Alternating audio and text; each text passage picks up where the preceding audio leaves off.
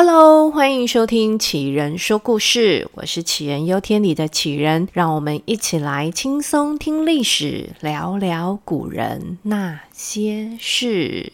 如果你也喜欢我的故事，请记得订阅、送五星好评，外加推荐给你的好朋友哦。大家还记得自己刚出社会工作，面对挑战时的那种心情吗？是忐忑不安，还是横冲直撞呢？那不管是哪一种，基本上我想应该都会抱着想要争取表现、获得认同的态度吧。这曹操也是这样的。曹操的第一份工作呢，是洛阳北部尉，也就是洛阳北区维护治安的警察局局长。那我们这个曹局长虽然觉得自己应该可以做到更高的职务，呃，例如像是洛阳市市长之类的，但是既来之则安之。到职之后呢，曹操做的第一件事情就是把警察局的四个大门重新粉刷，认真的装修了一下。这新官上任嘛，门面很重要。那再来呢，他定做了五色大棒。这玩意儿呢，就是把又大又粗的大棍子涂上绿色、黄色、红色、白色、黑色等五个颜色。那是要用来干嘛的呢？它是要用来打犯人用的。曹操叫人把这些闪亮亮的五色棒悬挂在警察局门口，这架势一摆出来，你说有多吓人就好。再来呢，曹局长就正式的宣布。从现在开始，北区的居民如果无视于法律、知法犯法，那我不管你是谁，一律五色棒伺候，打到你爹妈都不认得你为止。这曹局长很威风啊！洛阳北区的犯罪率还真的就陡然下降了一段时间。但是时间久了，还是有人忍不住想要来当第一只白老鼠。送上门来让曹局长做实验。那这事情是这样子的，在那个还有宵禁的年代，晚上是不可以随便出门逛大街买宵夜的哦。违反宵禁是犯法的行为。那在某一天晚上呢，就有一只不知死活的白老鼠跑出来外头闲晃，刚好就被带人巡逻的曹局长给逮个正着了。这只白老鼠就是活脱脱的现行犯呐、啊，是不是会吓得瑟瑟发抖呢？并没有，人家可嚣张了，冲到曹局长面前，趾高气扬的说：“你知道我是谁吗？”一般来说啦，会讲出这种开场白的，本人十之八九都是俗辣啦。真正厉害的呢，是他背后的那个人。果不其然，这白老鼠先生呢，就跟曹操说：“我侄子可是简硕啊！”哦，原来白老鼠先生后面的靠山是真的有厉害的。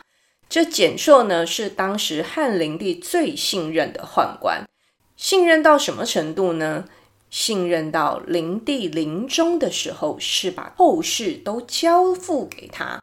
那大家应该会知道为什么白老鼠先生敢理直气壮的违法了吧？他之前也都是这样顶着他侄子的招牌在洛阳城横着走，还从来没遇过不买账的呢。可惜白老鼠先生这一次是真的踢到铁板了。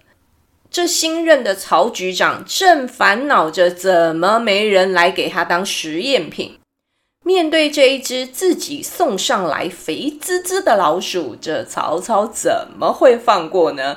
他就直接下令给我打，用力打，直接把白老鼠先生当红宦官简硕的叔叔给当街打死了。这件事情不管是放在当时或放在现代，肯定都属于执法过当的。毕竟违反宵禁，怎么看都不会是重罪，怎么就直接把人给打死了呢？这曹操是在想什么啊？原来在那个崇尚儒家的年代，曹操是偏向法家思想的，执法越严厉，就越可以预防犯罪。违反宵禁都直接打死了，其他人还敢杀人或偷窃吗？但是另外一方面呢，这也是曹操持续强化自己不畏强权的人设。不管你背后的靠山有多硬，都不在我曹操的眼里。诶，这一招还真的有用。这个事件呢，让曹操又刷了一波好感度。但是，难道曹操真的不怕宦官简硕的报复吗？先不讲这个简硕跟他叔叔之间的感情到底是好还是不好，无论如何，面子肯定是挂不住的。我罩的人被你曹操给打死了，是说啊，曹操当时应该心里是有期待简硕来找麻烦的，这样呢，还可以再加强一次民间社会的好感度。这新闻标题我都帮他想好了，到时候头版头条上面就会写着“不畏强权曹局长惨遭有利人士打压”。但这被打压很可能不只是丢官，还有可能丢命诶。这曹操难道没想过吗？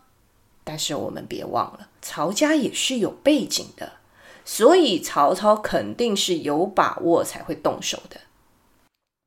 不过呢，这曹操左等右等，居然没有等来有利人士，反而是等到了升级的通知。两年后，曹操就因为考绩优等，被派往顿丘去当县令去了。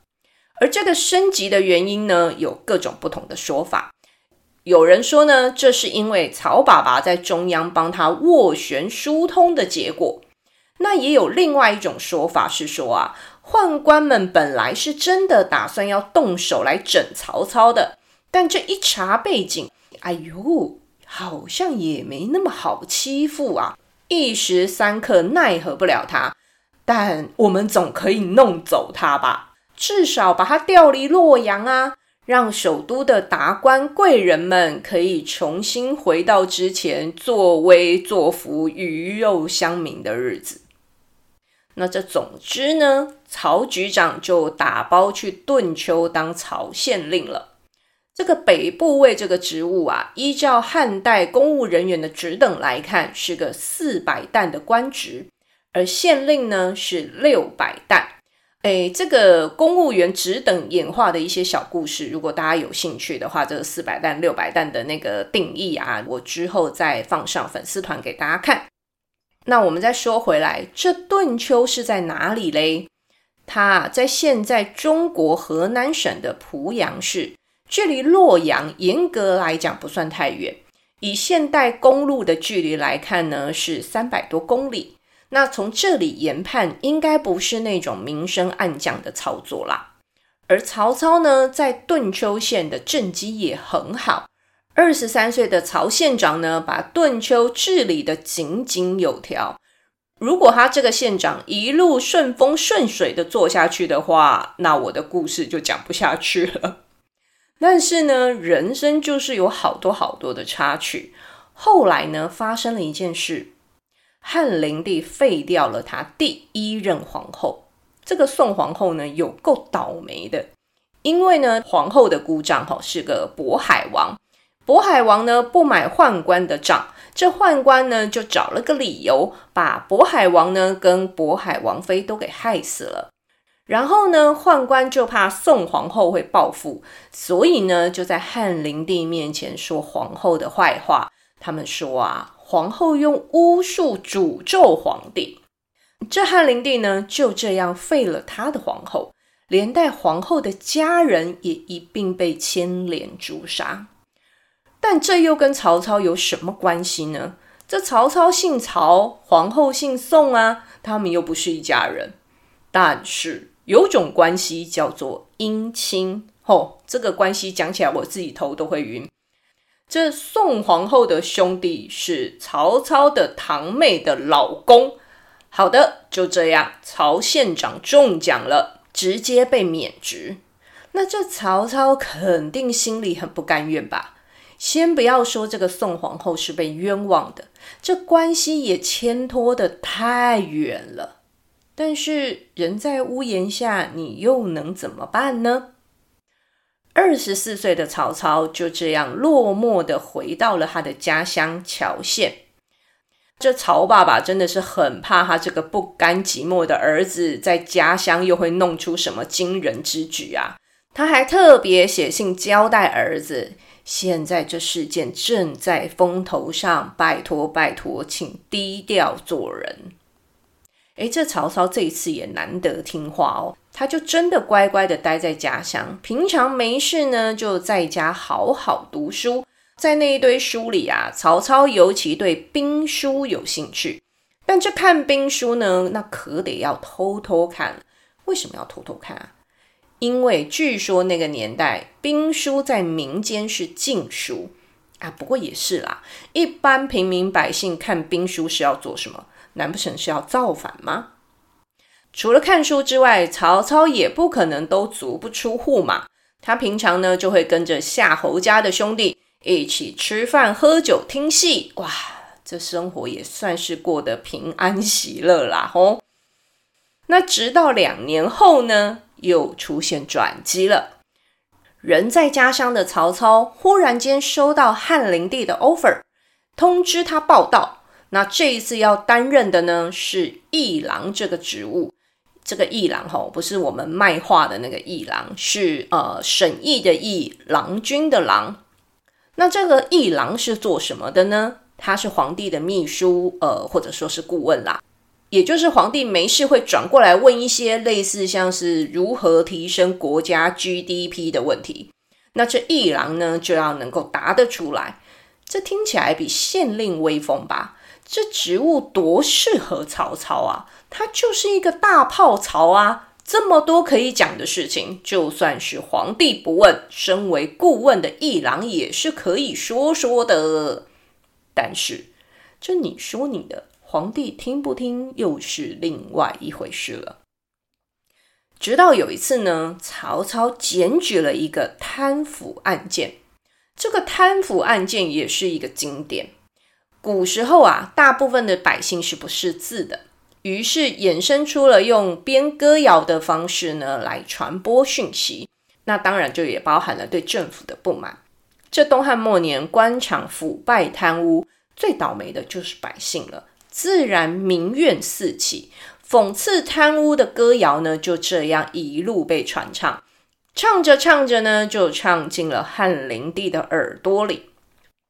这一次呢，灵帝下令彻查，皇帝很重视哦，还特别交代三公里的太尉司空来负责查案。这太尉跟司空在当时可是超超超级大官呐、结果呢，他们这一彻查就更闹了。太尉跟司空开始联手收贿赂，来来来来来，给我钱，给我钱，给我钱，我就不举发你。那大家都缴钱了事，那最后他们怎么跟皇帝交差呢？很简单嘛，就把那些拿不出钱来贿赂的清官给写上去。这曹操知道之后啊，简直就是气炸了。这是什么世道啊？于是他就联合三公里面唯一的一个清流，当时担任司徒的陈丹，一起上奏，将贪上加贪的案件给举发出来。这一举发呢，皇帝知道之后好生气呀！我这么看重的官员，居然做出这种事情，那必须要给最严厉的处罚。赶快，赶快叫过来骂一顿！嘿，你没听错，就是叫过来骂一顿就结束了。然后那个正直的司徒陈丹，后来却被他的同僚报复，陷害被捕入狱，最终在牢狱当中被折磨致死。那为什么曹操在这一次会全身而退呢？很简单，因为他官太小了。人家根本没把他放在眼里，但这一个荒唐的事件，却也让曹操从此以后对汉灵帝再也没什么建议可以说了。他算是认清了眼前的局势，跟他年轻气盛的时候有那么一点点的不一样了。曹操知道话不能乱说，人不能乱打了。在这种时候，冷静观察，伺机而动，才是最聪明的选择。于是呢，曹操就安静了好一会儿啊。但是老天不打算让他歇着，因为接下来就爆发了黄巾之乱。这一场从地方崛起、来势汹汹的民变，让汉灵帝吓了好大一跳啊！赶快把能用的人通通给用上，最后是连议郎，就是秘书曹操也用上了。那一年的曹操三十岁，正式从文职转任军职，官拜骑都尉。这个骑都尉啊，可是两千担的官职。大家还记得洛阳北部尉是几担吗？是四百担。这一次呢，可大升官了。而且曹操在战场上还取得胜利，大破黄巾军呐、也因为这个军功，让他在这战事结束后被派到济南国当国相。这怎么又来一个国呢？这里的国啊，指的是诸侯王的封地。但到了后来呢，诸侯的权力是越缩越小，对自己的封地呢，也不再有真正的治理权。而是由中央派任国相来管理，而这济南国的位置呢，就是在现在中国山东省济南市，这范围又比曹操之前管的顿丘县大了些，那这管起来可过瘾了。但是这曹国相抵达当地之后，发现，哎，这个地方吼，不止百姓穷，政府也很穷。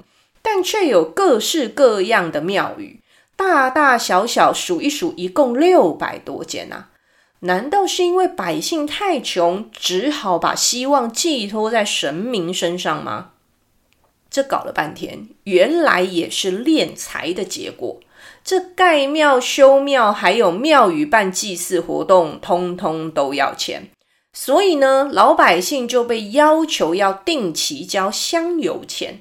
这一堆庙啊，就成了庙宇拥有者的财源呐、那要杜绝这种扰民的现象，那就把庙拆掉就好啦。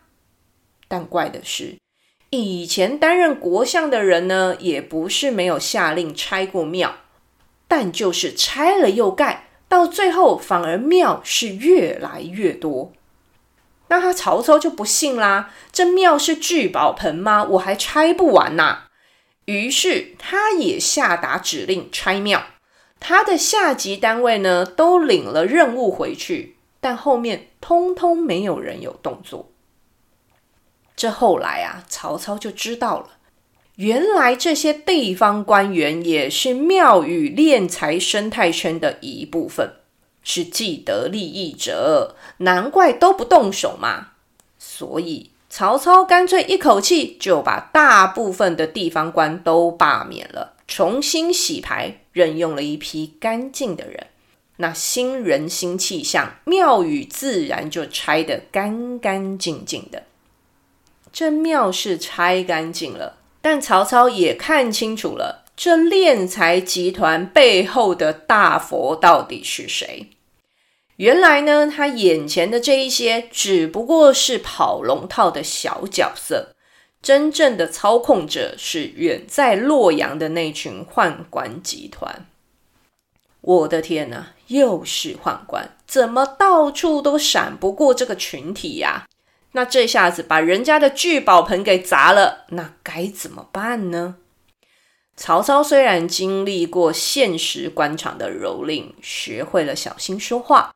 但骨子里那个急于想要表现自己、想要做大事的性格还是没变的，只是毕竟年纪大了一点，他也知道挡了人家的财路可能会出现什么后果。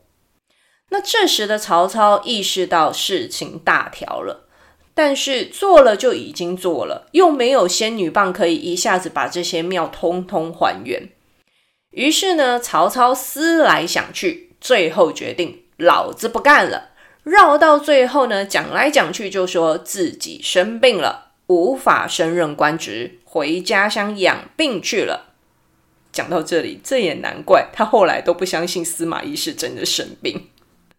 那那几年呢，相较于曹操在官场上的起起落落，曹爸爸曹嵩却是混得风生水起啊，甚至坐上了三公之一的太尉宝座。哇塞，这曹爸爸怎么这么厉害啊？哦，很简单啊，就是捐钱就有了。这天才的汉灵帝呢，把他的官职通通明码标价，其中呢最有行无市的就是三公，因为三公等级很高，所以很贵啊，要一亿钱呐、啊，在当时就是个天价，根本没人买得起。但是我们曹爸爸豪气。不杀价也不用分期付款，直接就把太尉买回家，这让贪财的汉灵帝是眉开眼笑，对曹爸爸另眼相看呐、啊。说到底，曹操也是个有背景、有靠山的人呐、再加上他的朋友圈够大，辞官回到家乡当个无业游民几年，没多久又被挖出来当官了。曹操这一次靠的不是爸，他靠的是年轻鬼混的时候交的朋友袁绍。袁绍的背景，我们之前在官渡之战那一集有讲到，那这里就不特别说喽。而袁绍那时啊，是跟着大将军何进一起混的。那何进又是什么来头呢？何进的妹妹是当朝的皇后，汉灵帝的第二任皇后。那换句话说，这时宦官之后的曹操投靠了外戚的阵营，在何进的麾下担任点军校尉。而接下来呢，曹操就即将要迎来他人生的重要转捩点了。想知道曹操是怎么从点军校尉变成逃犯，后来又变成勇兵自重的军阀吗？那就必须要锁定我们的下集节目啦！曹操年轻时的职场历险记就先讲到这里喽，感谢大家的收听，希望大家都能拥有美好的一天，我们下集再见喽，大家拜拜。